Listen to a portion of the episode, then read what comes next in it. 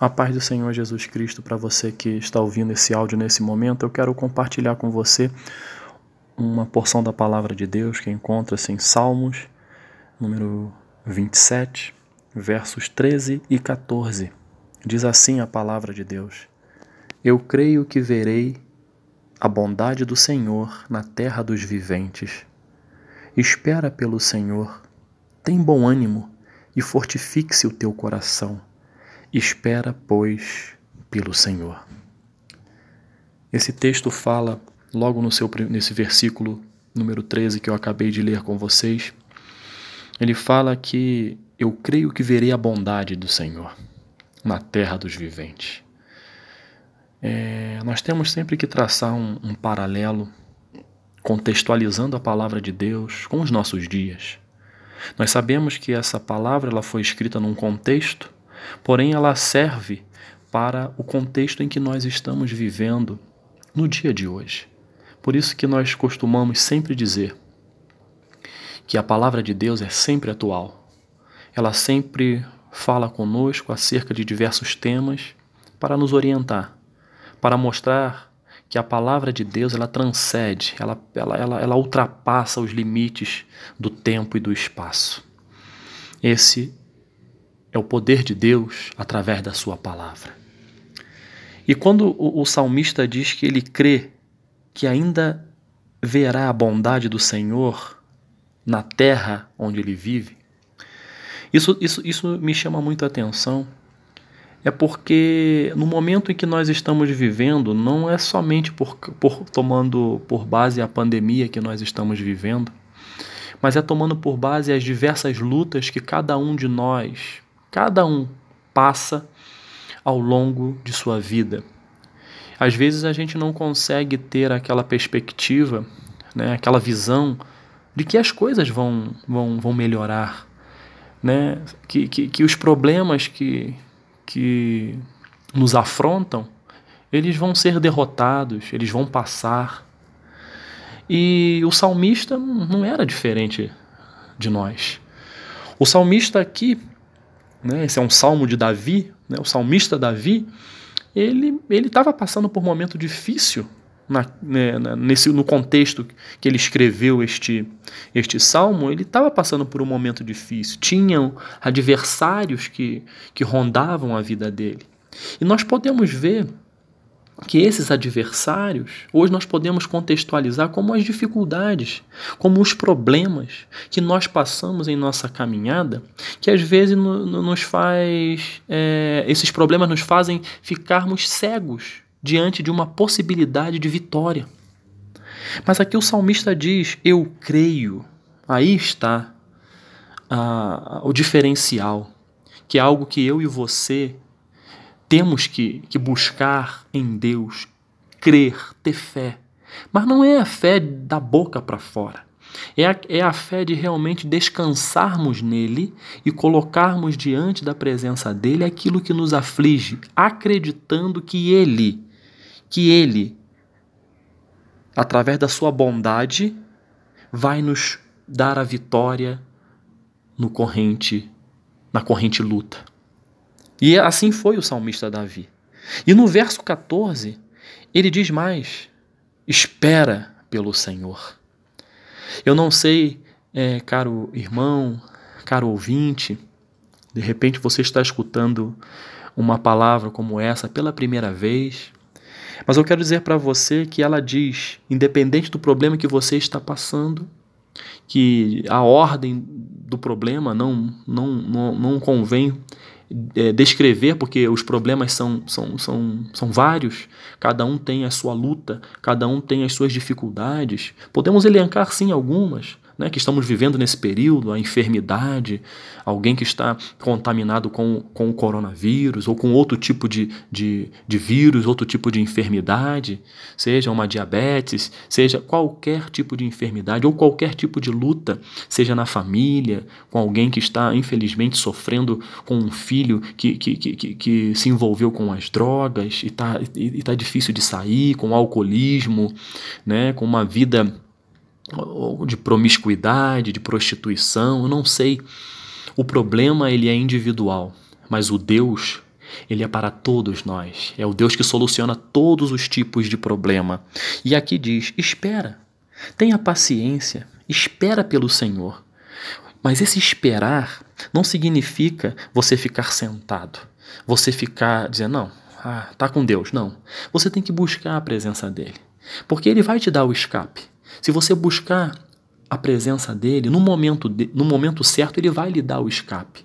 E muitas das vezes, algumas coisas ele vai permitir que aconteça assim na nossa vida, para que a gente se aproxime dele, para que a gente busque a face dele. Porque as, a natureza humana, eu não estou aqui selecionando homem, mulher, é, A, B ou C, não. A natureza humana, a nossa natureza, ela é muito falha.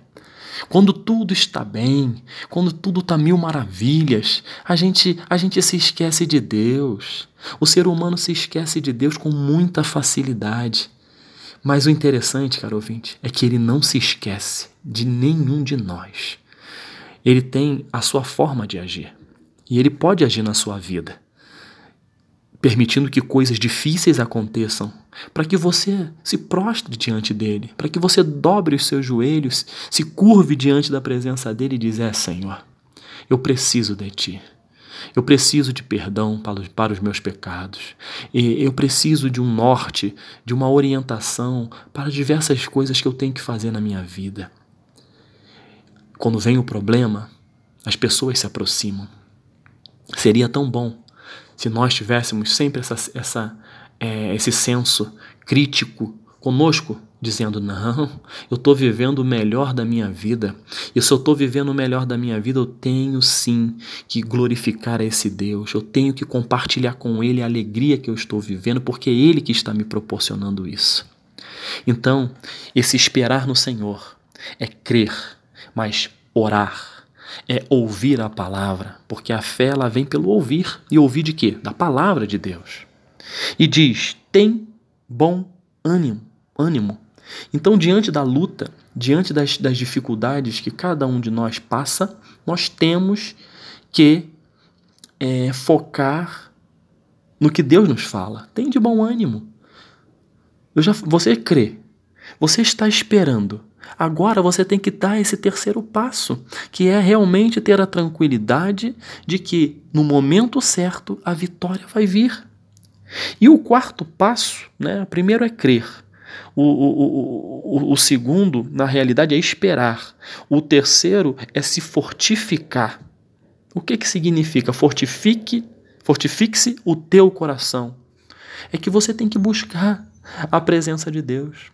Você só vai fortalecer o seu coração, né? É como se fosse um. Vamos, vamos traçar um paralelo com o nosso coração, é, nosso coração órgão. Nós precisamos fazer atividade física. Nós precisamos nos alimentar de uma maneira correta para que esse coração funcione bem. E, e com Deus, na nossa caminhada espiritual, não é diferente. Eu tenho sim que fortalecer o meu coração espiritual. Como? Orando, ouvindo e buscando a palavra de Deus, lendo né, tudo aquilo que Deus fez né, e deixou escrito para nós na, na, na, Bíblia, tem esse objetivo de nos confrontar, de nos mostrar o caminho correto, de nos ajudar na, na, nas diversas é, decisões que temos que tomar na nossa vida. Esse é o manual perfeito, essa é a verdadeira, é, essa é a profecia que, que Deus nos deixou. Aqui ele fala conosco de coisas que vão acontecer até no futuro, se assim é, é Deus, Deus permitindo para cada um de nós. Então aqui na palavra de Deus, quando você ouve uma, uma palavra, quando você medita na palavra, quando você ora, né, quando você jejua, você se fortalece. Você fortalece o teu coração. Então, primeiro passo, você crê, fé. Segundo passo, ter paciência, esperar. E esse terceiro passo é se fortificar, é fortalecer a tua fé, é fortalecer o seu coração em Deus, que é através da oração, que é através da, da palavra e através do jejum. E ao final diz: Espera, pois, pelo Senhor. O Senhor virá. Ele não tarda, ele chega no momento certo. No momento em que você menos esperar. Deus é tremendo e ele, ele tem uma característica que que, que eu glorifico muito a Ele, porque isso já aconteceu na minha vida em vários momentos, para a honra e glória dele, que no momento que eu menos esperava, a solução vinha, a vitória chegava. Então, quando esse na parte final desse versículo que eu li, pois espera pois pelo Senhor, você vê que ele fala esperar duas vezes. Nessa segunda vez, ele vai te surpreender. Vai ser no momento que você mais vai precisar, mas menos vai esperar que aconteça naquele tempo. Deus é um Deus de surpresas. E a, e a surpresa do Senhor é para honra e glória dele, mas vai alegrar o seu coração. Você vai ver que vale a pena buscar a presença desse Deus, que vale a pena entregar nas mãos dele todos os seus sonhos, todos os seus propósitos, todas as suas dificuldades. Mas eu queria deixar bem claro uma coisa aqui, cara ouvinte. Não lembre do Senhor somente no, na, nas situações difíceis da vida. Lembre-se dele nos momentos de muita felicidade. No momento, nos momentos onde você olha para a sua dispensa que está cheia e ali você agradece e fala: Senhor, muito obrigado pela dispensa, mas o que eu posso fazer, Senhor? Me indique alguém, me mostre alguém para que eu possa contribuir para que ela também tenha a dispensa dela cheia, ou seja, amor. Então, em todos os momentos, sejam eles difíceis ou felizes, tranquilos e alegres, lembremos do Senhor. Que Deus possa abençoar a sua vida. Fortifique-se nele, acredite nele, que ele tem um propósito lindo para a sua vida, eu creio. Que Deus te abençoe, caro ouvinte, que você tenha um dia abençoado, em nome de Jesus. Amém.